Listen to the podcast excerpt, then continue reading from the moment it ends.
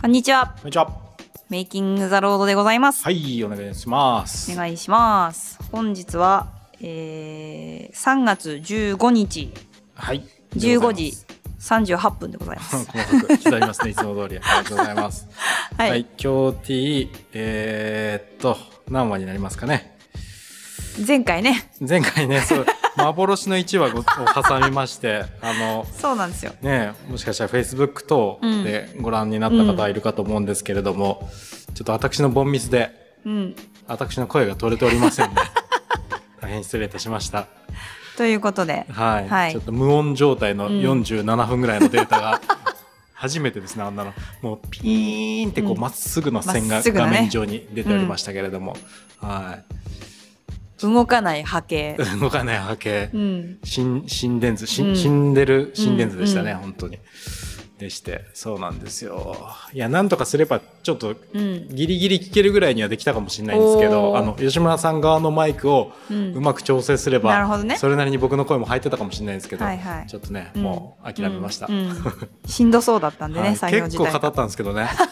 結構、そうなんですよ。頑張って喋ったんですけどね。結構どちらかというと私メインで語りましたもんね。そうでしたね。はい。うん。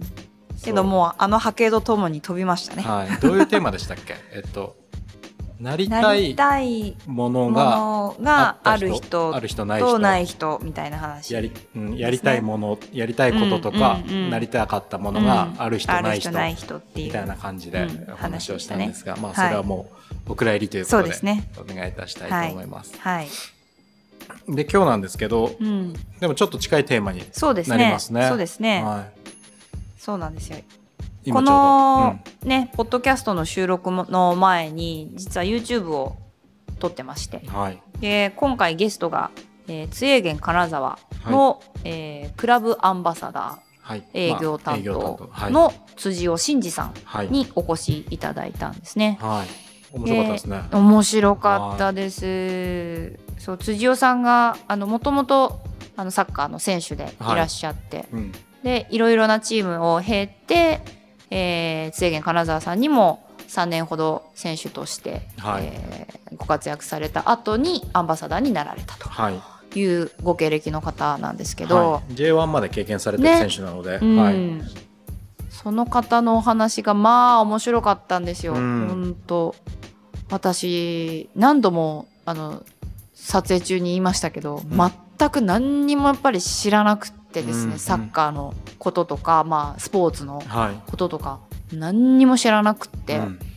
でその、えーと1年以上前かなのお仕事図鑑の方で、はい。えっ、と広報の担当になるんですかねえっのとマネマネージャー、はい。ゼネラルマネージャー？ではない。マネージャーではでない。ではない。なななんたらマネージャー、はい事業部長みたいな感じだったと思いますけれども、はい、中山大輔さんという方、うんうん。出ていただいて、そうなんですよ、はい、で運営側って言ったらいいんですかね？そうですね。のいわゆるフロントというか、うんはい、うん方のお話ははい。聞いたんですよね、はい。なるほどな。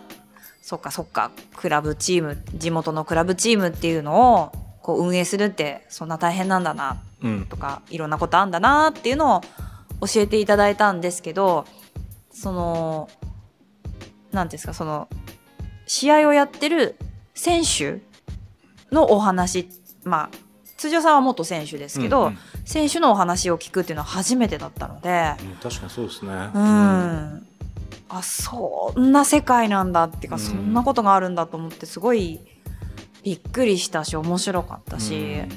うんどの辺でそんな風に思われましたか？なんでしょうなんかやっぱり一握りの方がやっぱ慣れる仕事っていうイメージがあるじゃないですか。うんうんそうすると、うん、そのまあある意味ね夢を叶えたうん。方でいらっしゃるので、うん、ななんかそそのなんていうんですか。こう心境の変化とうん。か、見てるものの変化とかっていうのが面白かったですね。ううん。うん。本当に。なんか小さい頃の話から今のお話までこう、うん。ザザーッとうん。一通りお伺いできましたもんね、そういう意味では。ん。うん。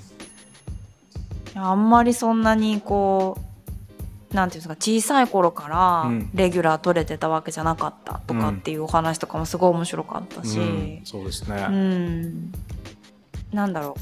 勝手なイメージなんですけど、はやっぱりプロススポーツ選手になるぐらいの方っいて、うん。なんかもうずっとちっちゃい頃からエースみたいな、はいはいはい。ちっちゃい頃からスター選手みたいなイメージがやっぱあるので、あそういうんじゃない人も結構やっぱいらっしゃるんだなっていうのを、うん聞いて面白いなと思いましたうん本ね。当ですね、うん。うん、やっぱイメージで言うともうユースからアンダーなんとか日本代表とかずっと入ってる人がこう、うん。ねプロ、うん。トッププロとかになるっていうイメージがあるので、うん。ね小学校とかなんか高校うんとかでレギュラーうん取れた時に行けると思ったとか、うん。大学でもたまたま1年でレギュラーを取れたとかって、うん。本ご本人はおっしゃってましたけど、うん。なんかそういう話が面白かったですね、まあ実際たまたまってことはないんだと思うんうんですけど。絶、対ないと思う、はい、でもご本人にとっては結構絶対いけるって感じではそこまでなかったんだろうなって思うとうんちょっと意外だし面白かったですね。そうなんですよ。うん。なんかそのいやでもなんか人によるんだなだろうなって話を聞いてて思ったんですよね。はい。そのポテンシャルと実力が結びつくとこっていうんですか、はいはいはい。うん、もともと持ってるものとそれが積み重なって表にきちんと実力として現れてくるっていうところの,、あのポイントっていうんですかね、しかも接点。はい、うんうん。それがまた他者からも評価されないといけないわけですもんね。うんだからそそれもまたもう一つの接点ってなると、うん。余計に難しさは、ん。あの増しますけど、うん。人によって違うんでしょうね確かにね。うん。それが早い人もいれば、うん。まああのじっくりはいはい、後から来るっていう方もいればっていうことなんだろうなって思うとでもなんでしょう。早く来ないと、うん。やっぱモチベーション続かないのかななんて勝手に思っちゃうんですよね。はいはい。よく言うじゃないですか。春生まれの子の方がうん。スポーツはいはいはい。選手になりやすいとか、あであありますようね、ん。どうしても小学校とかあの4月生まれがうん有利で、うん。3月生まれが不利だっていう、うん。体格とかも全然小さい頃だと違いますからね、ありますよね。でそれってやっぱ、その体格の違いとか、はいできるできないものの差があるので、褒められるからとかってよく言うじゃないですか。はいはいだからそんな気がします。うん、はその早く芽が芽が出るって言ったらあれですけど、早くこういわゆる成功体験みたいなものを得られる方がモチベーションが続くのかなっていうイメージがあったんですよう。んなのでみんなそういうもんだんだろうなって勝手に思っちゃってたんですよね。ところがいや別にそうでもないです、うん。ただ好きで、うん。やあの上手になりたくってうん。っていうので続けてこられたっていうのって、うん。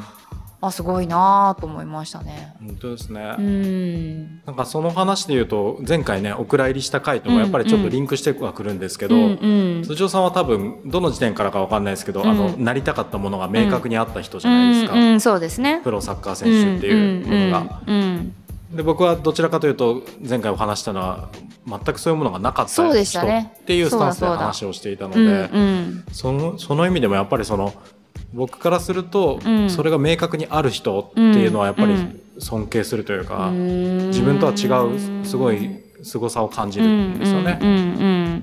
それはまあ例えば吉村さんとかにしてもそうだと感じるんですけど、まあ全自分とは全然違うなって感じるんですよねやっぱうり。ん多分会ったことがあんまりないので。うん。そう。なんかその辻尾さんの話で言うと、こうぼんやりとうん。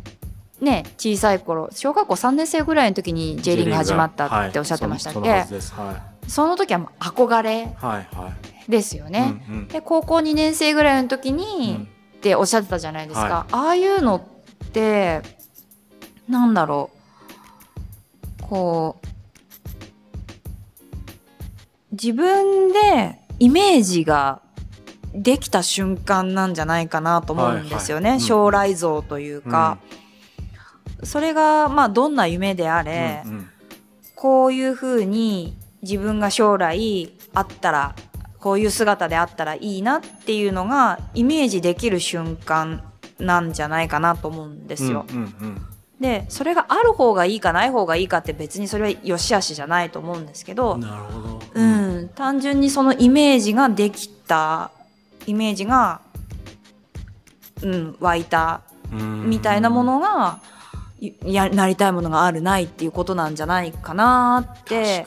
お話聞いててうんうん思いましたなるね。ほど。うん、いやーないっすね。イメージはないな。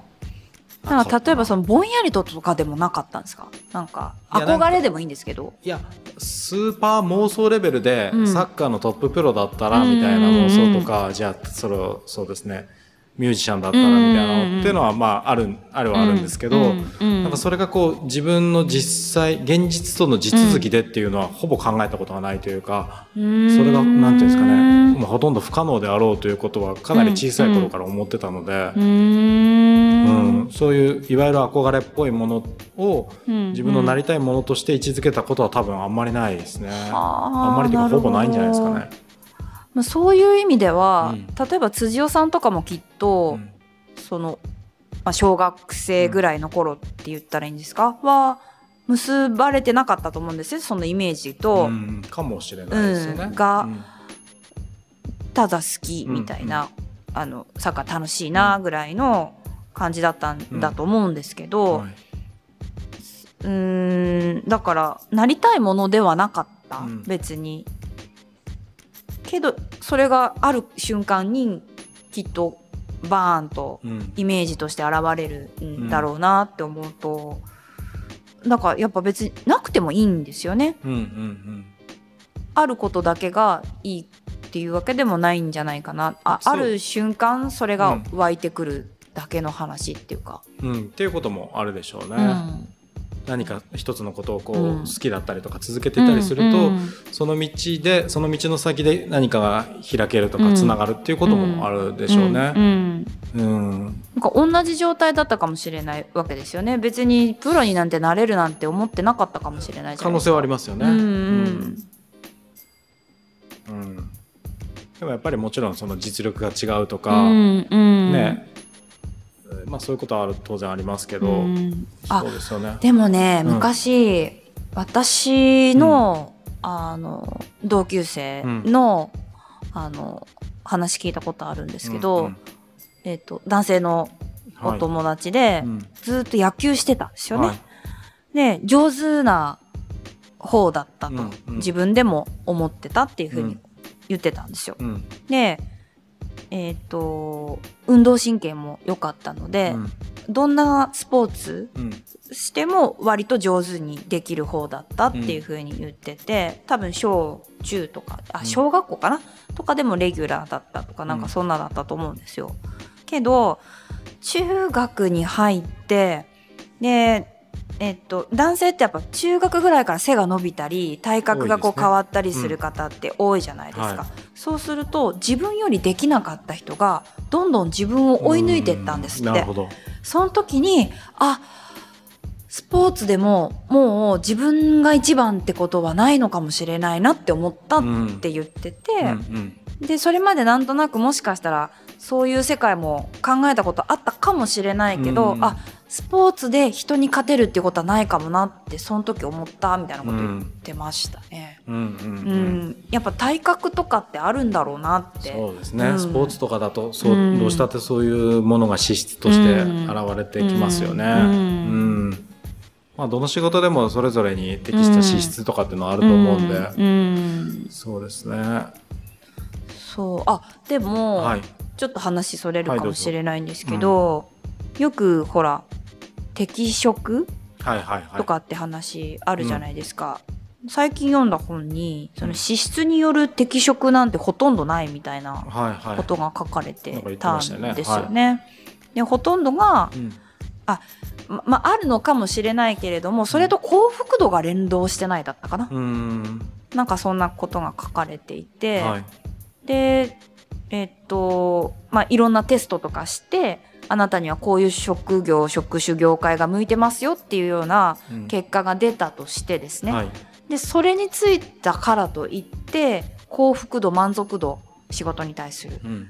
が上がるとは限らないし高いとも限らないっていうふうなことが書かれてて、うんうんうん結局職場の環境とうんと目の前の仕事にどれだけやる気を持って取り組めるかだみたいなことが書いてあったんですよね。うんうんだとするとまあやりたいことがあってもなくてもどっちでもいいのかなっていう気はしますけどね。うん。うん。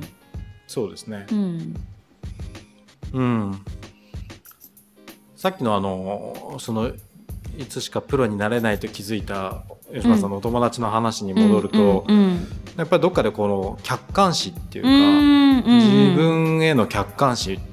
客観的な視点っていうものがうん。何かしらのこう要素というか、になることはあるわけじゃないですか、それがあるかないかで、うん。多分その後が結構変わってくるっていうかう、ん。あればいいってもんじゃない気もするんですよね、あることによって諦めが早くなってしまうことがあるかもしれないし、うん実はもっと続けてたら何か道が開けたかもしれないけど、うんうん。客観的すぎるがあまり早く諦めてしまったとかもあるかもしれないですし、うんちょっと良し悪しは分かんないんですけどでもやっぱりその自分の客観視っていうのが一つこう自分の先行きを見据える時にうんうん。何か作用してくるのかなってちょっと思ったっていう話なんですけどうね。ん。うん。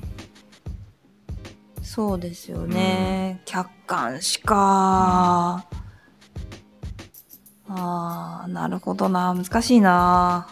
いやそれで言うと、うん。まあちっちゃい頃ねうん。こう小説家とかなりたかったとかって言ってましたけど、うん。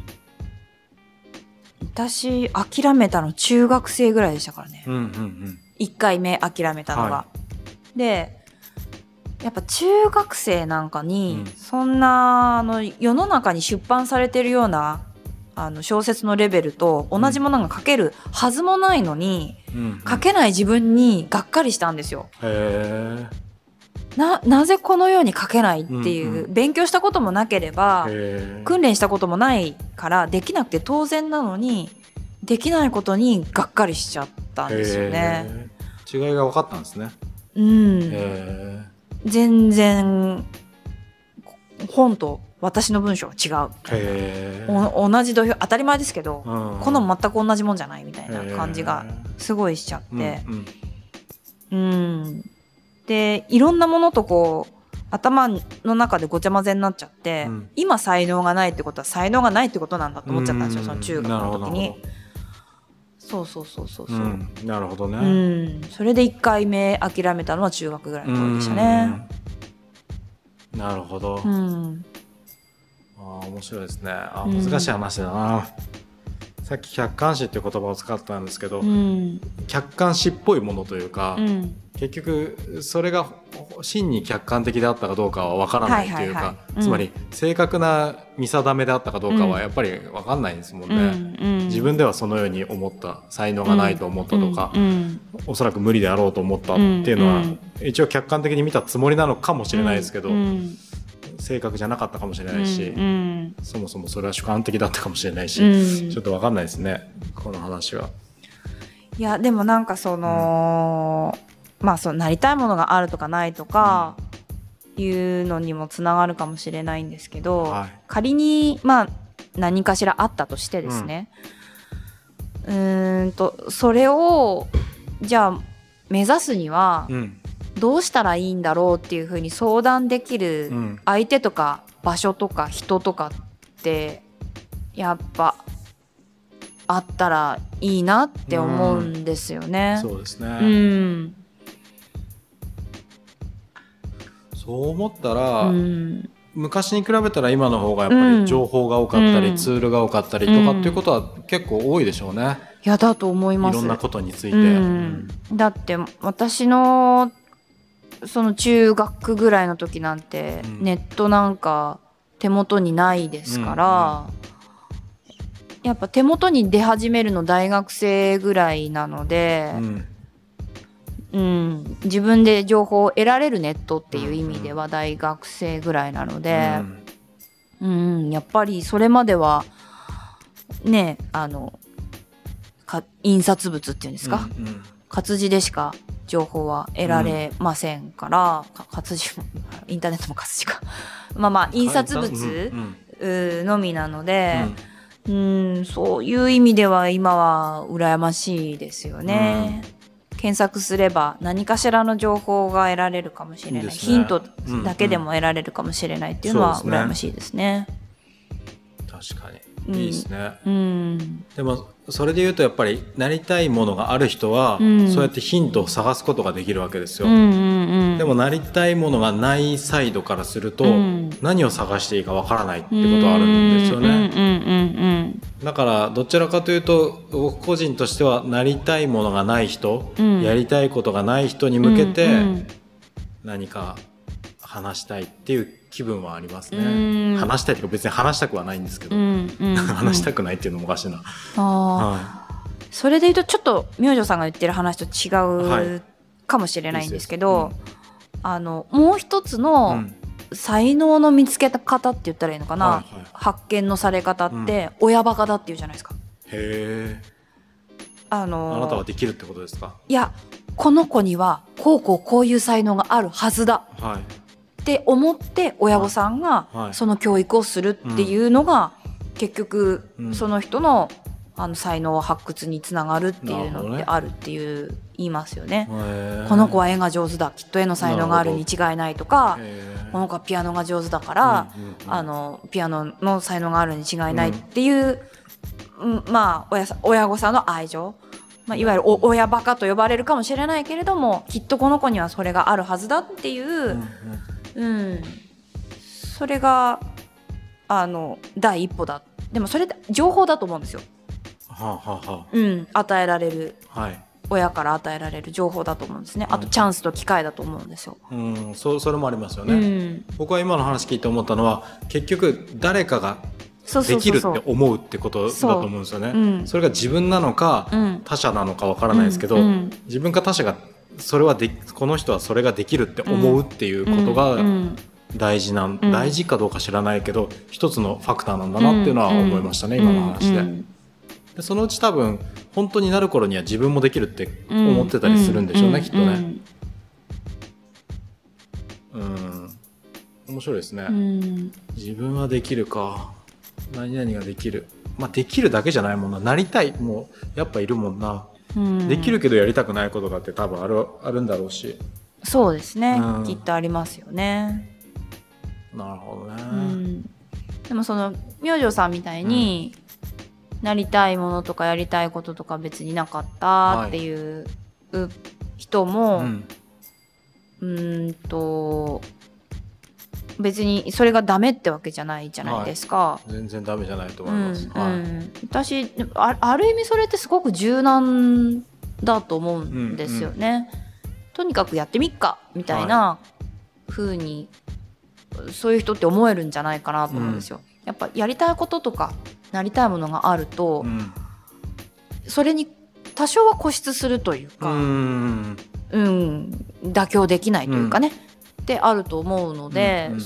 そういう意味では、うん、ない人って柔軟なんじゃないかなと思いますけどね。うん。そうですね。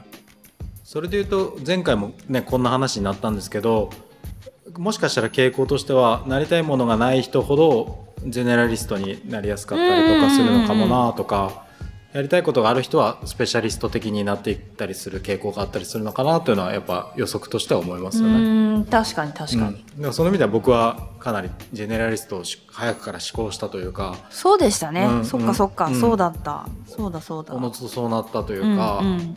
まあ、特にあの大学を出てから最初に就いた仕事が、まあ、最初に入った部署が総務っていうところだったので、うん本当にもうあらゆることうん。どこかの部署に所属しないというか属さない仕事は全て総務の仕事であるっていう感じだったので、もうあらゆることをやらないといけなかったし、うん、覚える必要があったので、うん。めちゃめちゃジェネラリストでしたね。総務なんてうんジェネラリスト以外の何者でもないですもんね。そうですかね。ねすべてって感じですもんね。うん、いや、そうなんですよ。だからなんか、あ、そうそう、最近ちょいちょい聞かれるというか、結構聞かれることがあって、ほうほてか、大体新しい人に会うと毎回聞かれるんですけど、うんもともと動画やってらしたんですかとう。か、はあ。こういう機材ってもともと興味あって詳しかったんですかとかすっごいよく聞かれるんですうよ。んうん。でも実際には全然そんなことなくて、そうですよね。このこの2年か3年ぐらいの話じゃないですか、うん、あでもカメラはお好きだったでしょ？そうですね。でも、えっとちゃんとしたミラーレスの一眼とかを持ったのも3年ぐらい前じゃないですか。あそんな最近なんですか、はい、2年？下手したら2年半とかかもしれないんですけどなんかこの会社に来て、うん。なんか写真あそうトークイベントとかやるようになって、うんうん最初それこそトークイベントの写真もお願いしとったじゃないですか、人に。本当だそうでしたね。そう。でもいやこれ自分で撮れた方が良さそうだなと思って僕買ったんですよ、あそうでしたっけ？高いカメラをいきなり買ったんですよね。清水の舞台から。ダイビングヘッド ヘッドじゃないですけどして。いきなあり買ったんですよ、ね、そうでしたっけでそっからですね。あじゃあ前持ってたカメラは、はい。そんな本格的ではなかったってことですか？はい、好きだったけど。もう本当コンデジとか、うん。スマホでとかで撮ってたので、へえ、はい、ここ来てからですねあそうなんだです、ね、写真は好きだったです、うん。写真はずっと撮って撮ってたんですけど、うん。でも別にその本格的にカメラでの使い方でどうとこ、とかうん。機材がとかレンズがとか全くなかったので写真をちゃんと撮り出したのもこの23年ですし、でその後トークイベントがこう YouTube に舞台を移して、はいはいはいはい。YouTube を最初こうねやっていただいてたやつを徐々に自分たちででできるようにしていった方がいいですよって言われて自分たちでやるようになってから自分も撮影したり編集したりするようになったのでうん。本当に動画自体はこの2年ぐらいなるほど。なるほど。なんかそれまで何かしらこう機械が好きでとかも別に全然なかったですし、そっかそっかそっか、はい、本当にこの2年やる中でどんどん好きになって好きなんかな、ちょっとよくわかんないですけど面白い。やだいぶ沼にはまってますよ。ってみんな言ってますもんね。はいそれはもうねさんのことね。自。覚がしっかりあります。あらゆる沼にはまりまくってますけど。いやそうですよね、うんだって。そう好きかどうかは分かんないんですけど、なんかやっぱいろんなことに興味を持ったりとかう、んうんそれで良くなるのがなんとなく見えるので面白かったりとうんか、うんうん単純に改善みたいなものを積み重ねるのも楽しかったりしますし、うん。うんそうそうそうそう。そっかやっぱりその良くなるのが見えるってうん、何かを続けるモチベーションなんですねやっぱりなね。ね。うん。うん。その辻尾さんの話に戻はい。るわけじゃないんですけど、なんかやっぱり上手になれるうん。一個できるっていう成功体験を積み重ねることが自信につながるんじゃないんですか、みたいなことをおっしゃってたと思うんですけど、まあ、何かができるようになるって楽しいですもんね。そうですね、うん。サッカー選手の場合ってやっぱりその正しい努力の道筋っていうのは見えづらいと思うんですよ。なるほど。何をやればレギュラーになれるかとか、何をやればこのプレーができるようになるのかって、まあ分かんないとか難しいんですよね。なるほどでましてやそのそのプレーができるようになったからねプロになれるかどうかとかレギュラーになれるかどうかとかそうですよね。分かんないんですよねそうか。点が取れるかどうかとかも。うんうんだけど例えば機機材とかこのいわゆる沼的なものって、金さえ出せば。あ 出た出た。金さえ出せばねはいはい必ずこうなる、うん。だほぼこうなるっていうのはいはいはい。が見えたりするので、うん。だから多分人々はハマりやすいんですよ、ほどね。そうか。はい。なるほど。ちょちょっと課金しちゃう気持ちに似てるのかな。なるほど。ねこの間ね来ていただいた方にソシャゲの話をしていただきましたけど なるほど。課金ポイントっていうのはそういうところにあるんだなっていう、うん。そうそうそうそう。なるほどな。面白いな。そう。だから一つのことに興味を持ってずっとそれを続けるか、うんうん。まあ、もしくは何か特定のものではないけど、うんうん。いろんなことに興味を持ってどこにでもどの沼にでもある程度ハマれるかっていうのは、ん。どっちもありなんじゃないかなっていうのが、うん。なるほどね。う。んまとめ的なことになるんじゃないかなと思うんですけどね。なるほど。そうか。うーん、そうか。そう思うと、でも本当どっちでもいいですね。なんか、はいやりたいことがあろうが、なかろうが。はいうん。そうだから僕は割とずっと思ってることがやっぱ子供の頃とかから、うん。ある程度大人になるまで夢を持てってやっぱすごい言われるたりとか、あなたの夢は何ですかってすごい聞かれるんですけど、はいはいはいはいはい。なんかもうえうるせえよとは言わないですけど、うんうんうん。まあなくてもいいじゃないですかっていう気持ちはやっぱりあるっていう感じですかね。うんうんうん。うん。そう。私それもね良し悪しだと思うんですよね、なんかなきゃいけないのみたいなのって、それもそれでプレッシャーなんじゃないかなと思ったりして、私はたまたまあったからよかったですけど、うん。はない人に聞かれたら、なんだろういやないって言ったらなんかいやそうなんですよ、ねそうなんですよ、え、うん、これどう思われるのかななんてやっぱ考えちゃうと思うんですよね。そこが、うん、別のプレッシャーっていうか、うんうん、になる気がして。モテって言われてもみたういな、ん。モテって言われて持つもんじゃないですし、うん。そのプレッシャーがあったらなんか適当なこと言っちゃいますからね、うん。じゃあこれでみたいな。そうですよね。ないのになんか、うん。まあなんとなくこれうんみたいに言っとけばいっかみたいな、うん。ありますよねきっと。ありますあります。ああそうか。なんか堂々とまだないですとかうん。うん。言えたらいいですよね。そうですね。うん、うん。なんか私不思議だなと思うのが、はい。子供の頃は夢持てって言われるじゃないですか。はいはい。でもある程度すると夢なんか見てんじゃねえよって言われるじゃないですか。現実見ろって言われますよね、本当ですね。うん不思議なもんだなと思って。確かに確かに。えじゃあ何歳から現実見たらいいんですかみたいな。そうそうそじ徐々に現実見こうね徐々に現実を見ていったらいいのか、うん。何歳の時点で二十歳の時点でじゃあ今今日から現実見ますみたいな感じになればいいのか、どんな感じなんですかね。う。でもそれも、うん。もしかしたら私が、うん。その辻尾さんのお話をお伺いするまでも、まあ今今もかもしれないですけど、うん。思ってるように、はい。才能がないと、うん。こう夢って追いかけられないものみたいにはい。思っちゃってる大人が言うことなのかもしれないですよね。あ子供のうちは、まだまだいっぱい可能性があるだろうから、うん。夢持て夢持てって言われるんだけれども、そのうちそのなんていうんですか若い頃から、うん。きっとあるなら芽吹いているはずうん。なので表出しているはずなので、それが今表出していないということは、うん。この子は凡人である、うん。そんなにこう特別な才能っていうものがないんだろうから夢見るなっていう風になるのかなって思うと、うんそれはそれでなかなか残酷っていうか、うんうんバッサリつまんない判断の仕方だなと思ったりもしますよねうん。なるほどうね。んなんか慣れる職業ごと慣れるじゃないな、職業ごとにうん。慣れる可能性のある年齢の幅っていうのが決まっていることもあるじゃないですか。もちろんもちろん。例えばプロスポーツ選手それこそプロサッカー選手だとうん。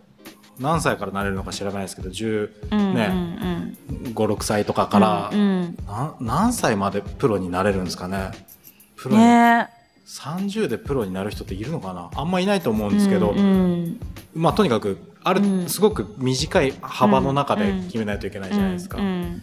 まあ他のなんていうんですかね会社員とかでやるようなうん。職種だと、うん。何歳からでもある程度できるかもしれないっていうのはあるんですけど、うん。なんかその幅があるので、うん。その幅のなんていうんですか最後の方とか、うん。その幅をすでに超えてしまった人に対して、うん夢見るなっていう言葉になりがち、うんですよねきっとね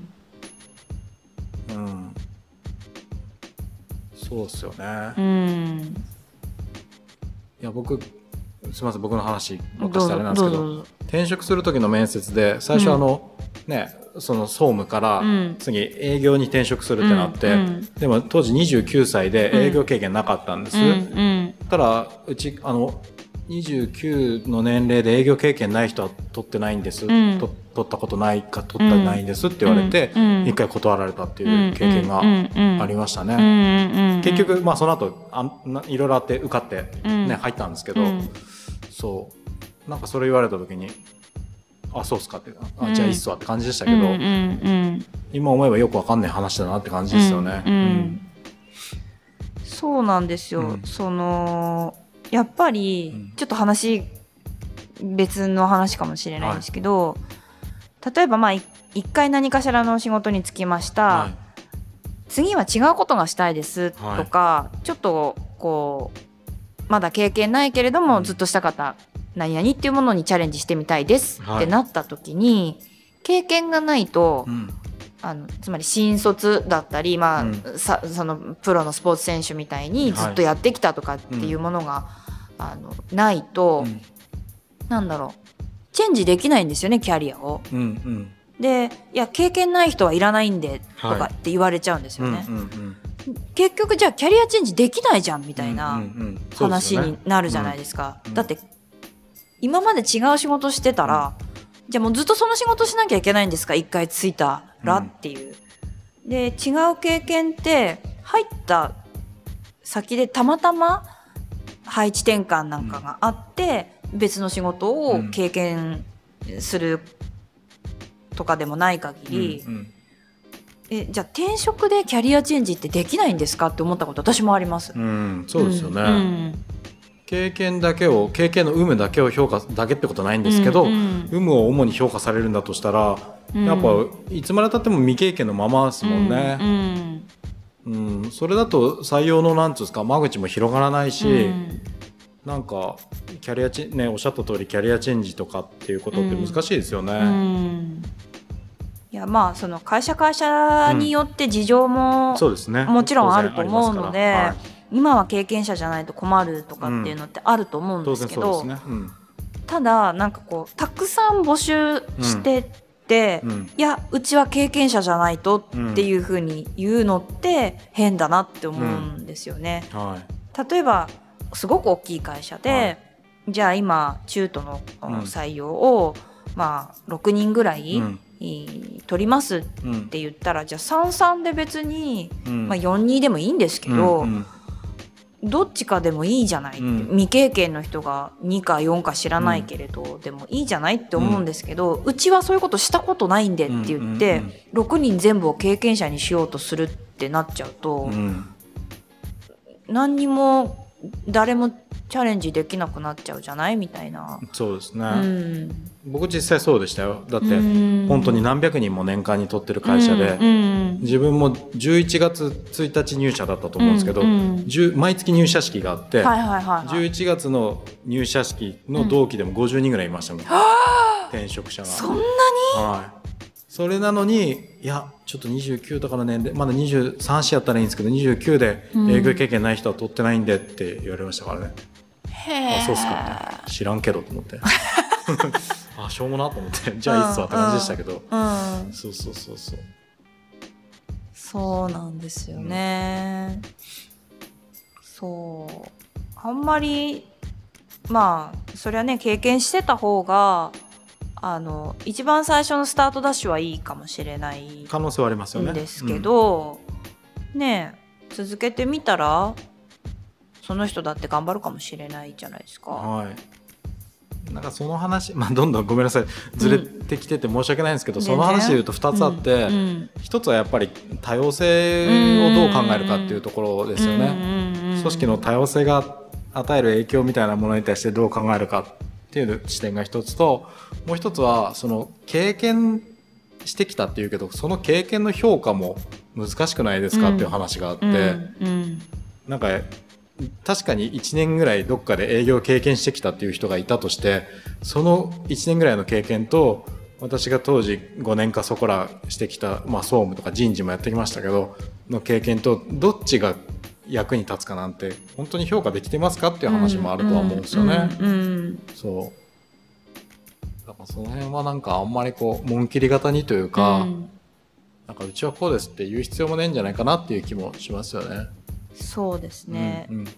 なんかまああの海外とかでうん。よくあるジョブ型みたいなことだったとするとはいですよ、まあある程度こうこうこういうスキルがこのポジションには欲しいんだっていうのはまあ分からなくないなと思うんですよ。完全に。エキスパートとしてね、うん。経験者を即戦力で採用してますから、こうこうこういうことをしてほしいからこそ、そのバックグラウンドにこういうものがないと困るんだっていうのはまあ理由はわかるかなと思うんですけど、もうそうじゃないんだったら別に良くないですかっていうふうに思っちゃうんですけどね。ね、その海外の例とかで言うとやっぱジョブディスクリプションというか、んちゃんとこう職務記述があるわけじゃないですか、うん要件が明確になってて、うんでそれであれば分かりますよね、うんこういうスキル持ってないと困りますっていうのは分かるんですけどね、こうこうこういうのを求めるのではい。っていうのがやっぱあればそれはそうだろうなと思うんですけどね。うん。それは納得できますようんね、うん。そうそうそう。全然ごめんなさい。全然関係ない話にいえいえいえ。なってきちゃってるんですけど。いえいえ。まあそんな感じで、うん何になってもいいしいつから何を目指してもまあいいんじゃないかなとは思いますし、そうですね。うん。いや、そう、さっきも似たような話しましたけど、はい。そりゃね、なんか私のようなうん。年齢になって、うん。今から、なんでしょう、じゃあそうだな、アイススケートでオリンピック出たいって言っても、はいはいはい。そりゃ、そりゃちょっと夢見るなって言われちゃうかもしれないうんうんうん。けれども、まだまだ他にできることあるじゃないですか。はい。アイススケートでオリンピックには出れないかもしれないけど、うん。うん。別のことは、ね、できるかもしれないので、そうですね、うん、別のことで頑張れることがあるうんうん。なら何にでも何でもうんやってみればいいんじゃないかなと思いますよね。そうですね、うん。うんうん。うん本人に向けてはそうですね。だから、うん。あのあってもなくてもいいし、うん。いつから何を目指してもまあうん。いいんじゃないですかっていう感じで、えっと周りの人についてはまあとやかく言うなっていうことですね。夢を持てとも持つなとも言うなと、うん。人のことやから。そうそうそうほっといてくれと。うん、前向きなアドバイスをなるべくしてあげてくれという感じですかね。うん。やっぱできれば、うん。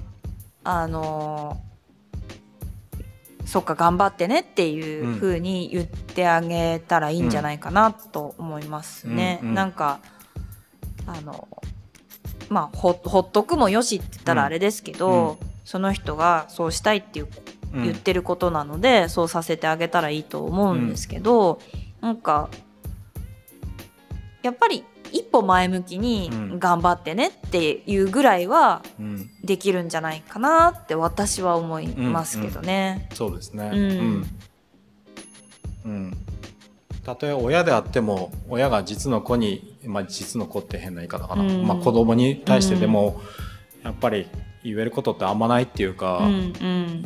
あれせえこれするなとは言えないと思うので、うん。うん。一人の人間として、うん。他人として？うん。他人っておかしいか。まあでも一人の別の人間として、うん。なんか尊重して接するしかないですよね。うん。うん。いやそりゃそそりゃうんなんか当たり前の本当はことのはずじゃないですか。はい。けどうーんとまたこれもちょっと違う話かもしれないんですけど、こう下手にって言ったらいいけないかもしれないけど、はい遺伝子をはい。継いでるがために、はい。こう自分と子供とのなんていうのかな違いっていうのをのとか境目みたいなものを、はいはいはい。こう分からなくなっちゃう関係性ってあると思うんですよね。はいはい。うん、でも別の個体なので、うん。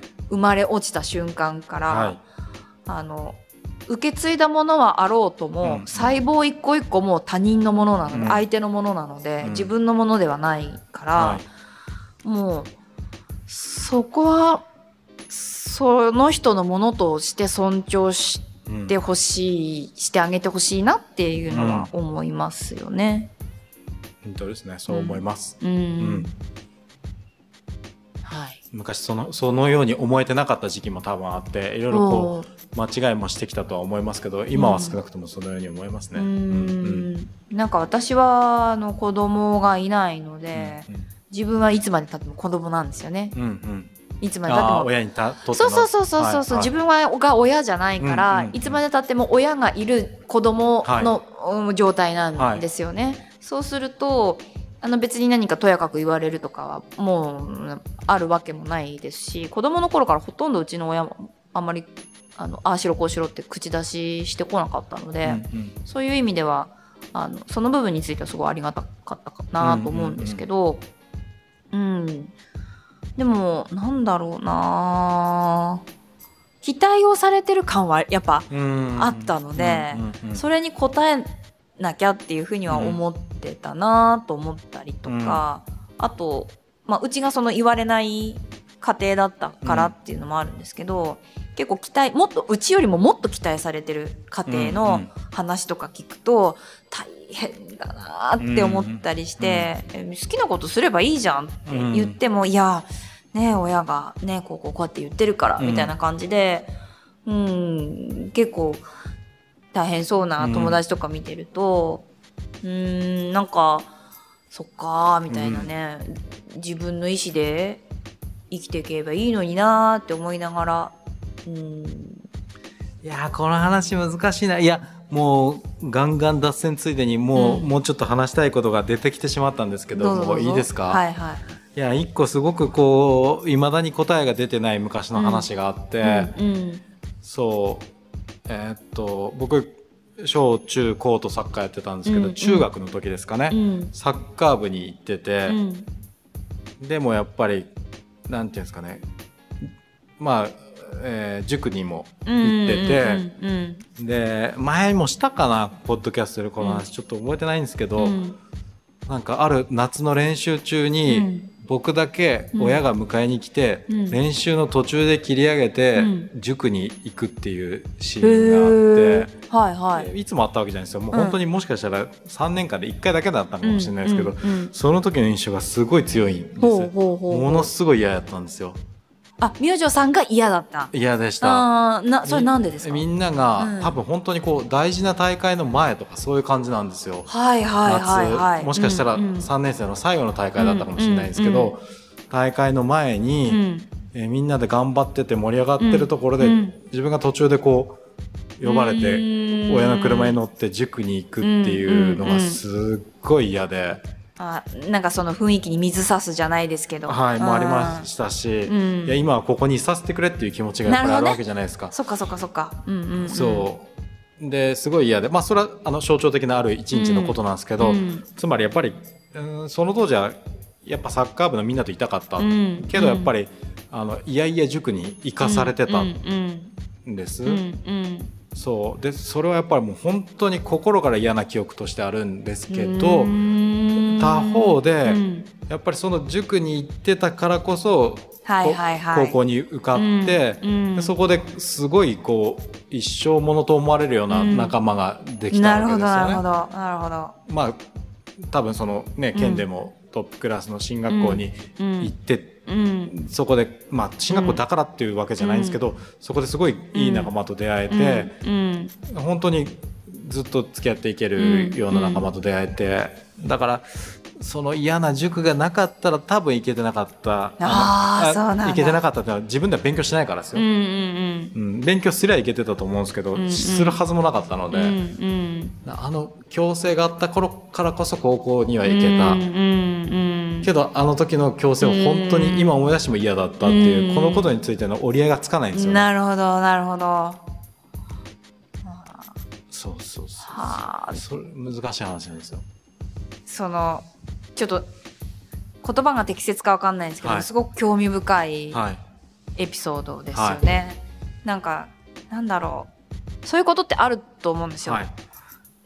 やっぱりその後から感謝するはい。ことの一つでもあるわけじゃないですか、そうですね。そういう話でもありますね。うん。けどもうその真っ最中真っ只中の時はすごく嫌だったみたいな、はだけど後から感謝するっていう、うんもし別の結論を選んでたら例えばあそこで「いや嫌だ行きたくない、うんうん。俺はサッカーをする」って言ってうん。サッカーを続けてたとして、うんじゃあそのチームが全国大会に行けたかどうかは分からないというか、まあ、うん。多分難しかっただろうし、うん。ましてや自分がプロスポーツ選手プロサッカー選手になれたわけでも多分ないと思うんですよね。うん。うんでもじゃあどっちだったらよかったのかっていうのはやっぱり答えが難しいなと思っているなるほどなるほど、うん。現実には満足しているしそれを後悔したことは本当にないんですけど、うんうんうん。ただあれでよかったかどうかっていうのはちょっとやっぱり答えの出ない問いとしてずっとあり続けるって感じですかね。うん。面白い。なんかちょっとこのポッドキャスト2つぐらいにした方がいいですかね。割ってもらってもいいんですけど、はい。はい。はい かそれでまあ途中で止めて途中からまた違う日に聞いてください。うん。はい。はい。はい。それで言うとうねん、逆の経験はいはいをしたんですよ。はい。な何かっていうと、まあ私の世代なんかは、転職するのはダメなやつがすることはいはいはい。だっていうあか。うん、まあうん。もう一度勤めたら、うん。あの定年までね、うん。勤め上げるのが社会人の生き方だみたいな風に言われていたので、辞めるイコール落ちこぼれみたいな。感じだったと思うんですよね。なんかもう会社辞めるのも怖かったし、うん。転職するのも怖かっはたんですよね。でももうどうしようもないから辞めたり転職はもちろんしたんですけど、まあ、今となってはしといてよかったなと思うんですい。けど、ただまあまあすごく怖かった。で、はいそれがなんだろうあの、まあ、な何回か転職してるんですよ。何回もって言ってもいいかな。でなんで私こんなに続かないんだろうっていうふうになるほど。あの思っちゃったんですよね、うんうんうん当時。でそう言われてみれば、お稽古ごとでずっと続けてたお稽古ごとって少ないんですよ。うん例えば塾とかもすぐ辞めるうし、ん。あの絵も習いに行ってたけど、うん。絵とかもすぐ辞めるしとかって言ってこう、まあ、ピアノとかうん。ピアノじゃなくエレクトーンかとかっていうのとかもすぐやめちゃうしうんとかって言って、ずーっと続いてたお稽古事って私あんまりなかったんですね、うん唯一続いてたのがバレエだったかもしれないですけど、うんうん。それもでも中学ぐらいから始めたので、ずーっと続いてたってわけでもないし、なんですけどうちの弟はもう小学校からずーっと高校まで野球を続けてるっていう、なんかもうその対比があったんですよ。はいはいはい。なんかもう弟は何かを継続できるうんうん人だけれども、私は何も継続できるできない人ってないうなんとなくこううん。うん。イメージ自分の中にもあったし、うん親の中にもあったんですよね。なるほど。っていう中で転職何回も。するってなると、ますます私って続けられない人間なんだなと思はいはいって落ち込むんですよね。でその時にあのなんであの時続けなさいって親が叱ってくれなかったんだろうってすごい思ったんですよ。面白いですね。うん。うん、あの絵も習いに行っはいたなんだかって言ったじゃないですか。うんその時にあのやめていい？って言うと、うん、やめたいんだったらいいよってええすごい。言ってくれたんですね、ううんちの親が。だから分かったって言って、うんもう次から行かないとかしてたんですけど、あのあの時「いやダメよあの続けなさいちゃんと一回始めたんだから」って言ってなんで叱ってくれなかったんだろうって思っちゃったんですよ。ええ面そ。の時にうん。でそれを母親に聞いたんですね。うんうんうんなんで止めてくれなかったのとか、はいまあまあなんで止めなかったの、うんっていうふうに聞いたらやっぱり自分が厳しい子供時代を過ごしたので、子供にはうんそんなしたくないことを無理やりさせたくなかったっていうふうに母親は。言ったんですよ。なるほど。だからそんなやりたくないって言ってるお稽古ごとうん。別に死ぬわけでなし、うん。うん、やり本人がやりたくないって言ってんだからやめればいいじゃんみたいな感じで、あそうじゃあやめればいいよって言って止めなかったっていうふうに言ってたんですね。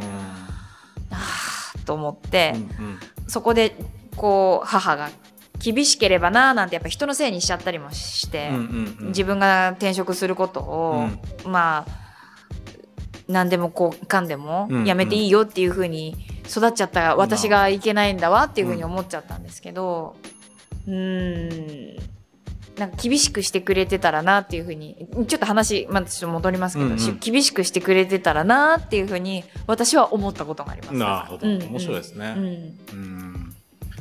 それぞれですね。うんうんそうだから私うん。逆に今子供いないですけど、うんもしいたら教育ママになるだろうなって思いますもん。うん。うん。そのだから世代間でこうね繰り返すっていうのは絶対ありますよね。うん。厳しい親がね厳しい子供時代に厳しい経験をしてきたら今度子供に甘くなって、うん。ねそのループはありそうですよね。うん。うん。それはすごいありそうですね。